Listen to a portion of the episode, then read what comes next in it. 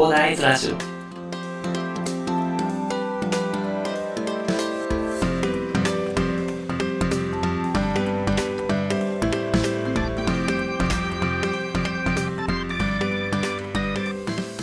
はい、おはようございます。こんにちは、こんばんは、広大です。この番組ではですね、一級建築士、ブロガー、ポッドキャスター、セールスデザイナーの私がですね、日々の活動を通してサラリーマンの方が楽しく生きるために役立つ情報をお話しさせていただいております。いつも聞いていただきありがとうございます。まあ、本日はですね、11月7日土曜日ということでね、はい、皆さんね、えーいい天気の週末になりましたのでね、いいですね。本当にね、まあいい天気なのでね、まあどっか出かけたいなっていうところですよね。私は今日はいい天気なのでね、まあ、この後、まあ、ちょっとね、まあ、電子書籍もなんか、もう完成したかなと思ったら、ちょっとね、なんかいろいろと調べてたら、なんかもうちょっと改善したいなと思ったのでね、ちょっとちょこちょこ手を入れようかなと思いつつね、まあ、せっかくいい天気なんでね、歩いてね、まあ、サウナというか、まあ、スーパー銭湯にね、行ってね、まあ、ちょっとね、一日スタートさせていこうかなと思っているところでございます。はい。さて、本日はですね、コメント返し会に久々にしようかなと思います。まあなんか最近ね、あのコメント返しっていうのができてなかったなと思ったんで、で、ちょこちょこね、いただいてたコメントに関してね、あの、ラジオのコメント欄ではね、あの、お返しさせていただいたんですけど、まあ、あの、音声でも、はい、お返しするというところでね、私はさせていただいてますのでね、まあちょっとね、あの、お話しさせていただこうかなと思います。ちょっとね、どこ、前回がどこからか忘れちゃったので、あの、ちょっととりあえず目についたものということからですね、あの、お話しさせていただこうかなと思うんですけど、えっと、まずですね、元スラックママの恋愛講座ですね、かやさんですね。屋内に自然を取り入れることで、まあ、住空間が豊かになるというお話をね、あの、させていただいた時にですね、あの、かやさんからですね、コメントをいただきました。まあ、コメントありがとうございます。で、ご紹介させていただきますね。中庭憧れでしたがコストと広さがとりあえず諦めました。なるほどですね。代わりに平屋にしました。ということでね、コメントいただいてます。これ、平屋ってすごくいいんですよね。あの、本当にかやさんですね。あの、いい選択をされたなと私はあの、このコメントを見て思ったんですけど、ま何がいいのかっていうと、やっぱりバリアフリー、今後はね、考えていかなきゃいけないよねって話があって、で、結構、マンションとかでもね、エントランスにね、まだね、あの、やっぱりちょっと、20年とか30年前かな ?30 年ぐらい前だとね、なかなかね、階段だけだったりするんですけど、やっぱりね、高齢になるとね、少しの段差でもね、全然本当に生活のしづらさっていうのがあって、で、これがやっぱり2階建てとかになると、後々ホームエレベーターをつけなきゃいけなくなっちゃうとかね、そういう話になっちゃって、結局コストがかかっちゃうみたいなね。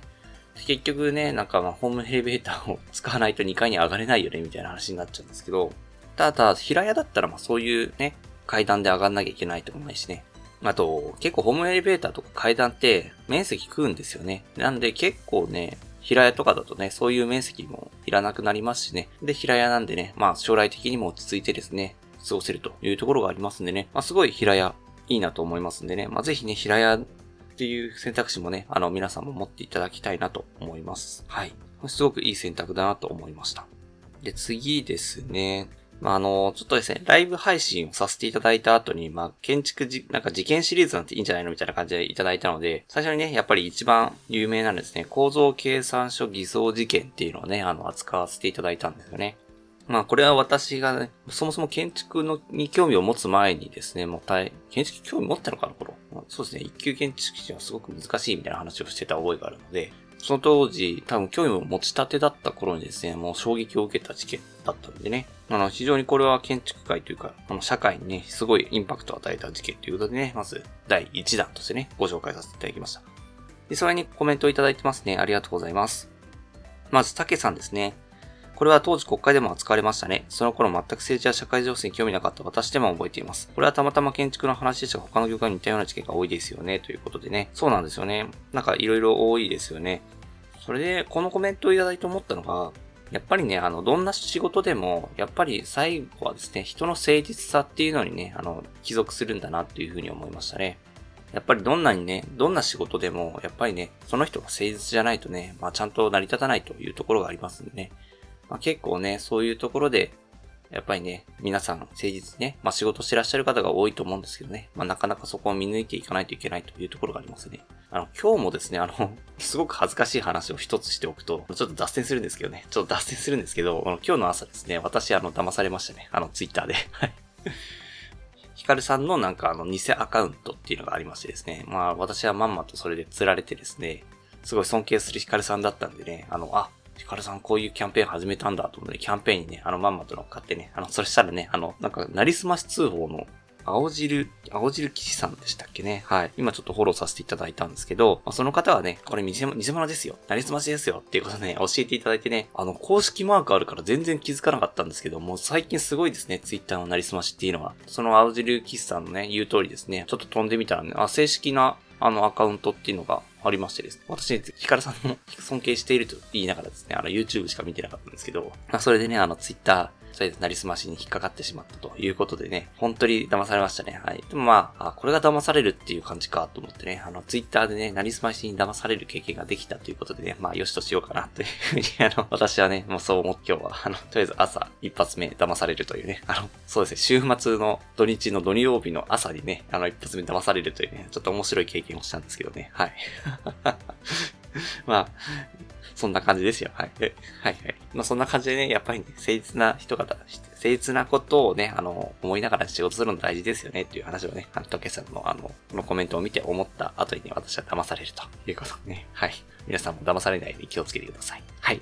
で、もう一人ですね、大木社長さんからもコメントいただいてます。あの、一人がしたことでシステムが大きく変わる、とてつもない影響力のある事件ですよね。面白かったです。ということで、ありがとうございます。はい。すごくね、あの、大木社長からはいつもコメントいただいて、本当にありがとうございますね。はい。うん。まあ、本当にすごいことになったんですね。この時、あの、建築士の、なんかね、資格とか、もうすごい、なんか信頼が揺らいだ、揺らいだっつってね、みんな激怒しましたね。はい。私まだその頃建築業界に入ってなかったんで、まあ、あんまり詳しい状況とかは知らないんですけども、やっぱりね、ニュースで見てるだけでも大変なことになってたのでね、はい。私もね、えー、建築士としてね、恥じないようにね、活動するようにね、もうこのラジオで、ラジオであってもですね、あの、誠実にね、活動していきたいと思います。はい。ではですね、次がですね、えっ、ー、と、コーヒー沼で泥遊びという翔平さんですね。横浜の傾きマンションについてね、あの、お話しさせていただいて、あの、多分事件シリーズ2だったかな。えー、そこでお話しさせていただいた時ですね、まあ、傾いてたけど発覚するまで経ったのもすごいなといつも思います。そして傾きを見つける人もすごい。僕なら気づかない気がするということで、あの、コメントいただいてます。ありがとうございます。で、なんかね、ちょっとあれ調べたんですけど、どうやら傾きは大丈夫みたいなんですよね。なんか、あの建物って1000分の3まではね、あの、傾きは、まあ、施工誤差ということでね、許容範囲内ではあるので、傾き自体はあの問題ないみたいなんですね。なんで、その気づいたかっていう、なんか手すりが2センチずれてたらしいんですよね。いうことで見つかったそうなんです。2センチですよね。よく気づいたなって感じですけどね。はい。そう思っちゃったんですけどね。確かに私も気づかなそうだなというふうに思いました。で、まあ、建物自体もなんか大地震に耐えられるのは確か、なんか確認されてたようなんですよね。なんか、住民説明会とかいうのを見るとですね。ただやっぱり住民からするとわかんないじゃないですか。その、1000分の3で許容範囲内だよ、みたいなこととか。で、まあ、その時に問題だったのはもう杭の改ざんなんですよね。杭の改ざんがあるからもう、もうアウトなんですけど、もう杭の改ざんがあるからもうアウトなんですけど、まあ、それでね、そんなんじゃ信じられないと。まあ、それはわかります。杭改ざんされてね、えー安心だよっていうね、そう言われてもね、ちょっとね、まあ信用できないという話もあるのでね、まあそういう住民さんからのね、あの反発っていうのもね、わかるんですね。まあそれで、まあ反発があってですね、建て替えを余儀なくされたということみたいですね。まあ一応構造的にはね、あの、よくできたっていう話をね、解体業者さんもしてたらしいですよね。まあただ、構造的に大丈夫でもね、あの、杭の改ざんしちゃダメだよねって話もありも。まあ改ざん、改ざん良くないですね。はい。改ざんは、あの、しない。まあする人はまあ、この辺の大問題になったらね、もう今後する人いないと思いますんでね、まあ、そこら辺は心配にならないかなと思いますね。はい。あと、国社長さんからもまたコメントいただいてます。ありがとうございますね。はい。責任問題気になりますね。全体の構造を見直されどんどんしたり、幸せが行ってこういう問題起きるか、会社が移れるか、抜本的な改革をということでね、あの、そうですね、ちょっと私に何ができるか、ちょっと考えているところではあるんですけどもね、ちょっとこういう配信を通してね、まあ、ことにね、働きかけていけたらなというふうに思っています。ありがとうございます。では最後ですね、あの、たけさんですね、自己肯定感っていうね、あの、ちょっと私は、ラジオで配信させていただいたんですけど、まあそれで、あの、それにコメントいただいてましてですね、あの自己肯定感も重要ですよね。で、前職の1年目はあまりに否定的なメッセージを受け取りすぎて、通り魔行ってまいでしたよということでね、あの、と、たけさんが通り魔夜とかね、あの、めちゃくちゃ後ろから来たらめちゃくちゃ怖いです。それだけで怖いですよ。あの、通り魔じゃなくても多分怖いんでね。あの、それはやめていただければと思います。はい。ま、そんな感じで、あの、受け取ったメッセージたちでした。あの、竹さんね、あの、コメント、いつもね、あの、すごいですね。センスありますね。はい。ありがとうございます。はい。という感じでね、あの、今日はですね、コメント返しということでお話しさせていただきましたね。今日はですね、あの、再度言いたいんですけど、あの、ヒカルさんのあの、偽アカウント、今出回ってますんでね、あの、ぜひね、皆さんも騙されないようにしていただきましょう。なんか、青汁騎士さんでしたかね、ちょっと今、まあ、そうですね。ちょっとこれ正式な、なんか、青汁騎士なりすましパトロールっていうことです。反公式ってななんか面白いですね。その方がね、あの、まあ、なりすましパトロールということでね、この人なりすましだよっていうことでね、あの、教えてくれてるんでね、あの皆さんもフォローいただいてはよろしいんじゃないでしょうかね。私はあの、今後の保険みたいな感じでね、この人のことフォローさせていただきますね。はい。ツイート6192もしてんのすごいな。6192もツイートして、え ?46 フォロワーって、え、どういうことなんだろうな、この人。